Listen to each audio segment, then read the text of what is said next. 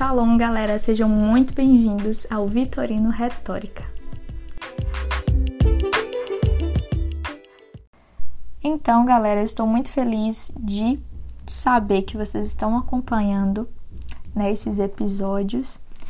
E eu confesso a vocês que eu estava muito ansiosa para falar sobre esse tema. E que bom que esse dia chegou, não é? Então vamos lá. Ah, um ponto muito importante. Estejam sempre anotando as referências, os tópicos, porque tudo que a gente está fazendo aqui é um estudo bíblico, então vale muito a pena revisar depois. Então, sem mais delongas, vamos começar né, para o que mais interessa.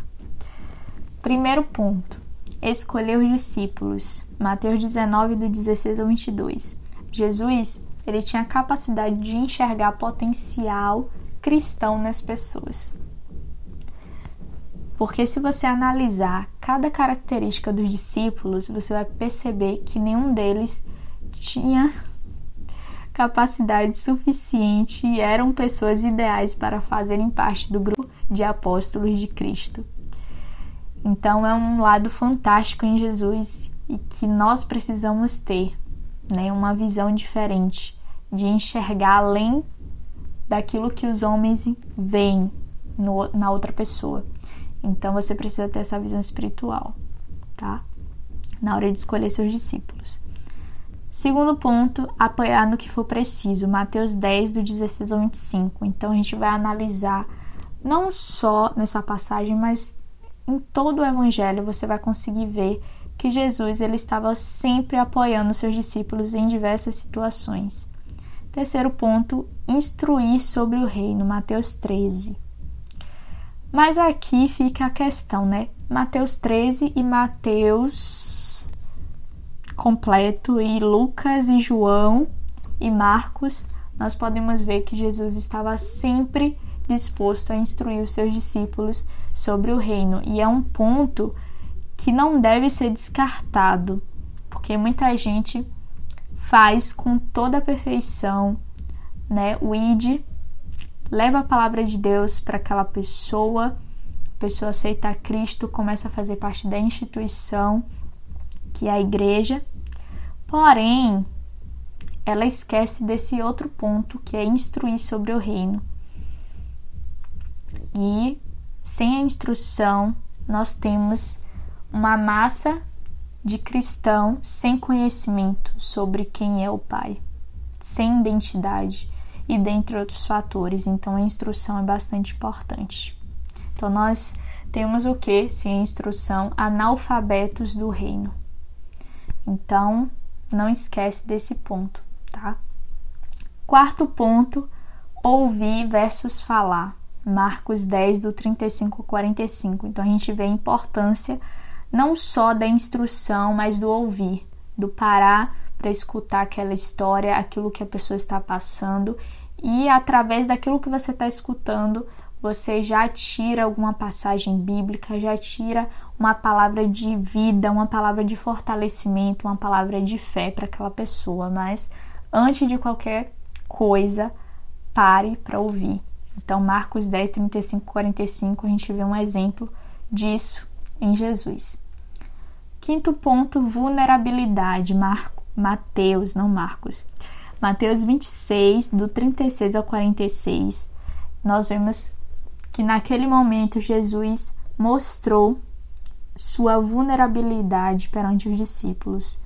E muita gente acha que esse ponto não é muito importante. E eu quero dizer para você que mostrar que você é ser humano como seu discípulo muda tudo na vida dele, porque ele entende que, mesmo passando por problemas e dificuldades, ele pode se manter de pé, ele pode lutar para vencer aquele problema em específico. Então, não mostre o tempo todo que você é forte, que você só tem palavras de vida e tudo mais. Mostre a sua vulnerabilidade e, nesse período de vulnerabilidade, use e libere a palavra, tá? Sexto ponto: desafiar os discípulos a buscar o sobrenatural. Mateus 14, do 22 ao 33. É aquela passagem onde Jesus faz com que os discípulos sejam induzidos a andar sobre as águas. E eu quero falar para vocês que no momento que Jesus foi até o barco, o intuito e o objetivo dele era fazer com que todos os discípulos tivessem aquela experiência sobrenatural que era andar sobre as águas. Mas apenas uma pessoa decidiu viver essa experiência. Então, Mateus 14, do 22 ao 33, é uma lição bastante importante que nós, como líderes, precisamos ter. Desafiar os discípulos a buscarem o sobrenatural em Deus, a viverem no sobrenatural. Amém? Agora eu vou trazer para vocês quatro fases do discipulado. Se você estiver na primeira, na segunda, terceira e quarta fase, você vai se identificar mas se você não fazer ideia do que seja, você vai aprender agora. Primeira fase do discipulado. Eu faço, você assiste. Mateus 12, do 9 ao 14. Nós podemos ver que Jesus a todo momento ele estava sendo o executor de milagres. Né? Ele curava enfermos, libertava cativos, dentre diversas coisas que nós podemos ver no, nos evangelhos. E enquanto ele fazia milagres, os seus discípulos apenas assistiam. Então, foi a primeira fase do discipulado. Então, tudo é um processo. Na segunda fase, é eu faço, você ajuda. Então, lembrando que essas fases é importante para nós como líderes, tá bom? Segunda fase, eu faço, você ajuda. Marcos 6, do 30 ao 56. Então, Jesus agora, ele fazia milagres, mas os seus discípulos estavam dispostos a ajudar e ser agentes para poder para que esses milagres fossem executados. Um exemplo claro disso foi no momento que Jesus multiplica os pães e, os peixes. Né? Então, de certa forma, seus discípulos ajudaram para que tivesse essa, essa multiplicação, porque eles correram atrás de quem tinha pão e peixe e tudo mais. Terceira fase do discipulado: você faz, eu ajudo. Mateus 14, do 22 ao 32. Então, agora nessa fase, os discípulos começam a fazer as coisas que Jesus fazia. E Jesus estava disposto a ajudá-los. Então é uma fase muito importante no discipulado. Quarta fase, você faz e eu assisto. Aqui a referência é Atos 3.